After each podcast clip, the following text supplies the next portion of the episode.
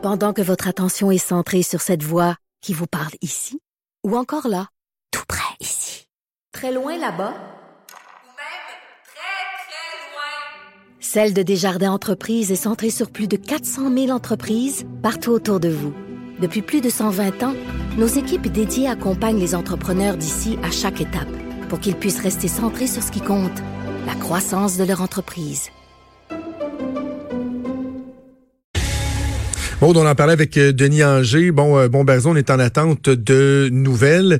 Et là, euh, il y a cette rumeur-là d'un achat par Alstom de la division quoi ferroviaire qui commence de plus en plus à, circuler, à faire jaser. C'est BFM TV qui a révélé ça là, de, dans les derniers instants, en fait. on dirait en fait que l'offre d'Alstom se serait composée à 70% d'argent comptant pour ce qui est de la participation de 30% détenue par la Caisse de dépôt et placement euh, serait transféré dans Alstom. Donc, la caisse détiendrait environ 10% du groupe français. Et toujours selon BFM TV, l'offre d'Alstom sera inférieure à une première position qui donnait une valeur de 7 milliards US à Bombardier Transport. Alstom qui attend la publication par Bombardier de ses résultats du quatrième trimestre demain pour affiner, dit-on, son offre. On a questionné euh, le ministre de l'Économie, Pierre Fitzgibbon, à ce sujet-là ce matin à l'Assemblée nationale. Lui dit, il risque d'y avoir des annonces oui, je pense que c'est du positif, du très positif, mais on va laisser Bombardier faire l'annonce. J'ai toute l'information, mais je suis pas à l'aise d'en parler. Donc, euh, on saura euh, vers quoi ça, se dirige euh, aujourd'hui, sinon demain. Ce qui, est, ce qui est bizarre, c'est que François Legault a évoqué aussi l'aspect du A220, donc feu la C-Series, qui appartient désormais à Airbus. Pourtant, il n'y a, a, pas de lien là, entre la division transport, donc le ferroviaire avec Alstom, et l'Airbus 220. Donc, je comprends pas pourquoi on dit que c'est sur les deux fronts. Là. On apprenait que les deux divisions semblaient être à vendre. Bref, euh, bien bien hâte de voir euh, ce qui va se passer. On sait que l'objectif de Bombardier est de réduire sa dette de, 9 milliards, donc tente d'aller chercher des actifs pour euh, réduire sa dette et poursuivre poursuivre ses activités par la suite. Donc, on va suivre ça sûrement au cours des prochaines heures. Est-ce que tu as des nouvelles pour moi de Guy Nantel? Guy Nantel qui se fait attendre. Ah oui, eh je, je suis pas au courant. J'ai vraiment hâte que tu me, tu me dises ça. C'est pas une grosse nouvelle, mais sais, il avait dit qu'il dirait avant le 14 février si oui ou non il se lance. Ben là, c'est demain à Montréal à 10 heures. Donc pendant notre show. Au poulet, au poulet nouveau? je sais pas c'est où, par exemple. J'ai pas, euh, j'ai pas cette information-là, mais je, je ne croirais pas qu'il y ait une succursale du poulet nouveau à Montréal. Sinon, euh, ben c'est ça. On va apprendre demain, 10 heures, s'il se lance ou pas, pour être dans la course euh, à la chiffrerie du Parti québécois. Mais j'ai pas plus de détails que ça. C'est mais s'il annonce, s'il dit qu'il fait une annonce demain à 10 heures, si le gars fait une conférence de presse pour dire qu'il se présente pas, ben, va trouver ça vraiment là anti-climatique là. C'est non, mais il a comme pas le choix de le faire. Il peut pas juste lancer dans l'univers, mettons qu'il se présente pas. Tu fais une entrevue? Ouais, mais tu sais. Choisis un média, tu fais une entrevue, puis la job est faite, tout le monde le reprend après. Il a mis la barre très haute pour annoncer qu'il ne se présente pas. Fait que, tu sais, il n'y avait pas le choix de suivre les pas de Stéphane Enfield. Moi, je pense que c'est hmm. ça qui a, qui a comme. Moi, je pense qu'il va. Soit ça ou il va annoncer un nouveau spectacle, tu sais. Ben, Finalement, j'y vais pas, puis je les annonce J'ai des billets pour y aller, fait que je suis pas allée à cause de la tempête. J'avais mes billets pour la semaine dernière, vendredi. OK. Finalement, on a décidé de rester à la maison, ben, Henri Close, parce que la route tentait pas. J'espère qu'il va quand même donner ses spectacles, s'il vous plaît. Oui, mais en tout cas, je te le souhaite, c'est un, un, un, bon spectacle. Euh, alors, on verra ça demain, demain matin, pendant notre show, Guy qui va faire son annonce. Bien, bien hâte de voir. Mon petit doigt me dit qu'il va peut-être décider de, de faire le saut. Sinon, oh, autre truc qui fait jaser, c'est le début des audiences du CRTC dans le dossier de la tentative d'achat de, du canal V par Bell. On sait entre autres que les patrons de Québécois s'opposent farouchement à cette transaction-là. Et donc, les audiences qui ont débuté ce matin. Ouais, Bell qui a fait entendre euh, ses arguments. D'abord, on a présenté le plan pour la chaîne V, euh, qui serait sa, première chaîne généraliste francophone. Si jamais la transaction aboutit, si c'est conclu, on promet de renforcer les productions originales francophones, augmenter aussi la production d'informations locales. On s'engage à diffuser en fait cinq heures de nouvelles locales par semaine, investir aussi au moins 5% des revenus euh, dans, dans les productions originales. On dit qu'avec cette acquisition station-là. On va faire euh, du côté de Belle émerger un, euh, un, autre un autre diffuseur francophone fort et, diversifié euh, qui est capable de contribuer à la vitalité du paysage télévisuel. Eux sont d'avis que c'est très, très bon, surtout par rapport à la compétitivité.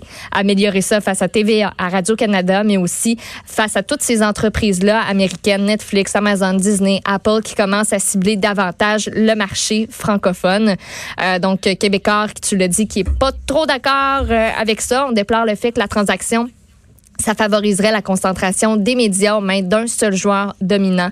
Ça contribuerait à la création d'un monopole canadien. On a Bell qui possède 30 stations de télévision à travers le Canada, 109 stations de radio et plus de 200 sites web. OK. Euh...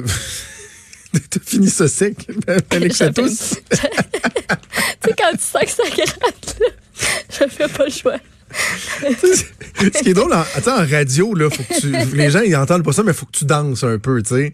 Faut que tu connaisses ton partenaire, tu sais quand il a fini son move, puis t'embarques, puis c'est ça qui assure une certaine fluidité. Fait que moi, je sais quand tu finis une nouvelle, puis là, tu sais, j'embarque, mais là, tu m'as coupé ça, ce break est sec.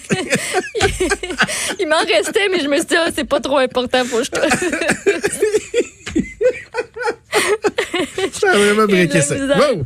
Je voulais juste te dire que Steven Guilbeault, lui, laisse le CRTC faire son travail. Il commente pas ben ben, mais que M. Fitzgibbon, lui, samedi sur Twitter, euh, il a dit que pour le bien supérieur du Québec, le bien supérieur. Ouais, ça. Euh, Bell doit posséder, euh, V aussi opérer une salle de nouvelles. Puis là, il a comme rectifié hier. Il dit, je pense que le Québec a droit à une source différente d'informations et qu'il a pris position à titre personnel et non au nom Ouais, du gouvernement. Fait que, ouais. Hey, hey, D'ailleurs, tu mentionnais Guilbeault, le ministre du Patrimoine. Je vous invite à aller réécouter l'entrevue qu'il a faite avec euh, Benoît Dutrisac ce matin, une entrevue qui était prévue depuis longtemps.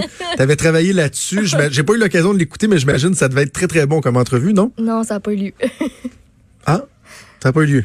Ah non, ben écoute, un conflit d'horaire, hein, c'est des choses, euh, c'est des choses qui arrivent, il Ah paraît. ouais, bizarre. On hein? parle prendre, beaucoup, on parle beaucoup de pipeline de ce temps-ci. Il y a le CRTC, puis là, tout d'un- coup, euh, M. Guilbeault qui n'est- n'est plus disponible. Pauvre Benoît. Ah, il y a du monde qui ne veulent pas aller y parler. Il est genre Benoît, là. Allez-y, là. Mais Steven, il écrit, là, puis tout est beau, là. Bon, Tout il bien. reste qu'il n'est pas venu en entrevue pareil, là. Non. Tu sais. Puis d'ailleurs, euh, on attend toujours le retour euh, du cabinet de Marc Garneau qu'on essayait, euh, qui on essayait de parler pour parler des blocages. Ah, mais ils ont une Qui se réponse, poursuivent, euh, ils ont une réponse toute faite, très facile, c'est non. C'est pas, c'est pas la job d'un ministre, ça, de répondre aux gens, de, de faire de l'information publique. De, t- je, Marc Garneau, qui a attendu toute la journée hier avant de se positionner, de, j'allais dire, de faire preuve de leadership, mais justement, il n'a pas fait preuve de leadership. Là. Et là, c'était beau de voir François Legault et euh, Marc Garneau se relancer la balle. Puis même chose quand on parlait au staff politique là, euh, en coulisses. euh, Au provincial, non, c'est pas nous autres de gérer ça. Au fédéral, non, non, euh, ils doivent, euh, ils doivent euh, faire respecter les injonctions. Mais le problème, c'est que dans le cas de Candiac, il n'y en a pas eu d'injonction. Il y a eu des injonctions sur la ligne Montréal-Toronto avec les trains de VIA et les trains de marchandises du. CN. Mais pour ce qui est de la portion où il y a les trains d'Exo, il n'y en a pas eu. C'est des, les, les rames du CP. Le CP n'a pas fait d'injonction. Le CN qui utilise aussi ces rames-là n'a pas fait d'injonction pour cette portion-là. Puis Exo n'a pas, a pas eu d'injonction. Donc là, le fédéral dit, ben, faites respecter les injonctions. Il n'y en a pas. Il n'y en a pas. Et là, tout le monde a peur, tout le monde se relance. Euh, on en a, on en a un peu marre de ça. Puis évidemment, ben, personne n'ose aller, euh, euh, ose aller intervenir parce qu'on parle des mois, qu'on a les traumatismes de la crise d'eau en 90, mais en même temps, le commun des mortels, il dit ouais, mais là, qui c'est qui pense à moi là-dedans va aller travailler là? Moi, je veux juste aller travailler. Peux-tu aller travailler? Ça, personne euh, ne s'en soucie. Bref, c'est rien pour aider aux, aux relations entre, euh, entre les Québécois en général euh, et euh, les Premières Nations. On va terminer nos nouvelles en parlant d'un incident dans le monde du sport qui a, euh, qui a terrorisé bien, bien, bien des gens. C'est le défenseur des Blues de Saint-Louis, Jay Bowmister, qui a été euh, victime d'un malaise cardiaque hier sur le banc des joueurs. Oui, et tu me surprends. Je pensais que tu voulais que je te parle de la manif contre le tramway. Oh non. Mais peut-être Oh, on tantôt. regardera Ok, ça peut-être tantôt. Ben oui, au match des Blues, je sais pas si tu as regardé les images. Je les ai vus une moi, fois, vite, mais c'est, on se sent pas bien. j'ai- filé les jambes molles, Colin, de le voir. Là. Tu, sais, tu le vois vraiment, il est sur le banc des joueurs. C'est euh, pendant un arrêt de jeu, en première période. Il semblait sur le point de s'emparer d'une bouteille d'eau. Puis tu le vois, là, oups, ça cante vers le bas, cette affaire-là. Puis directement, tu vois, là, il y a, y a deux, trois joueurs qui sont très près. C'était pendant un arrêt de jeu. Donc, il y a une réaction très rapide, autant des joueurs que du personnel médical de l'équipe et de celle des Ducks. Il était conscient et bougeait toutes ses extrémités lors de son transfert à l'hôpital. C'est ce qu'on a indiqué. Il y a Chris Kerber, le descripteur des matchs des Blues, qui a confié au diffuseur radio de l'équipe euh, qu'on a utilisé un défibrillateur durant, euh, durant ce moment-là parce que c'était un ah malaise cardiaque. Les dernières nouvelles qu'on a, c'est qu'il toujours alerte, conscient. Il va rester à l'hôpital pour des tests aujourd'hui. Et justement, l'équipe qui promet qu'on va avoir euh, qu'on va avoir plus de détails euh, sur son état de santé euh, assurément aujourd'hui. On a mis fin à la rencontre hier, le match qui a été reporté. Et ce qui est très spécial aussi, c'est que son père assistait au match parce qu'il y a ah. souvent des voyages qui sont organisés, voyages qui incluent la famille, par ben exemple. Euh, donc ça, c'est un voyage annuel qui incluait les papas des joueurs. Donc lui s'est rendu à l'hôpital avec son fils. Euh, il est âgé de 36 ans, euh, Barmister, et il en est à sa 17e saison dans la LNH, sa 8e avec les Blues. Il disputait un 57e match cette saison. Donc, euh, ça, ça, ça, a shaké pas mal tout le monde. D'ailleurs, les, les joueurs des Blues qui étaient censés euh, repartir directement là, après le match pour leur prochain, euh, leur prochain match. puis finalement, ben, sont restés dans les alentours. On veut savoir. Mais j'ai-tu lu qu'ils ont arrêté la partie carrément? Ils ont, est-ce qu'ils ont annulé, c'est ça, ils ont annulé la game? C'est ça, c'est ça, ils ont annulé complètement la partie. C'était un à un à ce moment-là. Puis, ben, on va reprendre ça à un autre moment. Mais écoute, tout le monde qui a eu toute une frousse autant les joueurs. Euh, c'est de voir la réaction aussi du joueur qui s'en rend compte en premier puis qui crie puis qui dit Hey, c'est parce qu'il y a quelque chose qui se passe. Lui, euh, il vient d'écraser.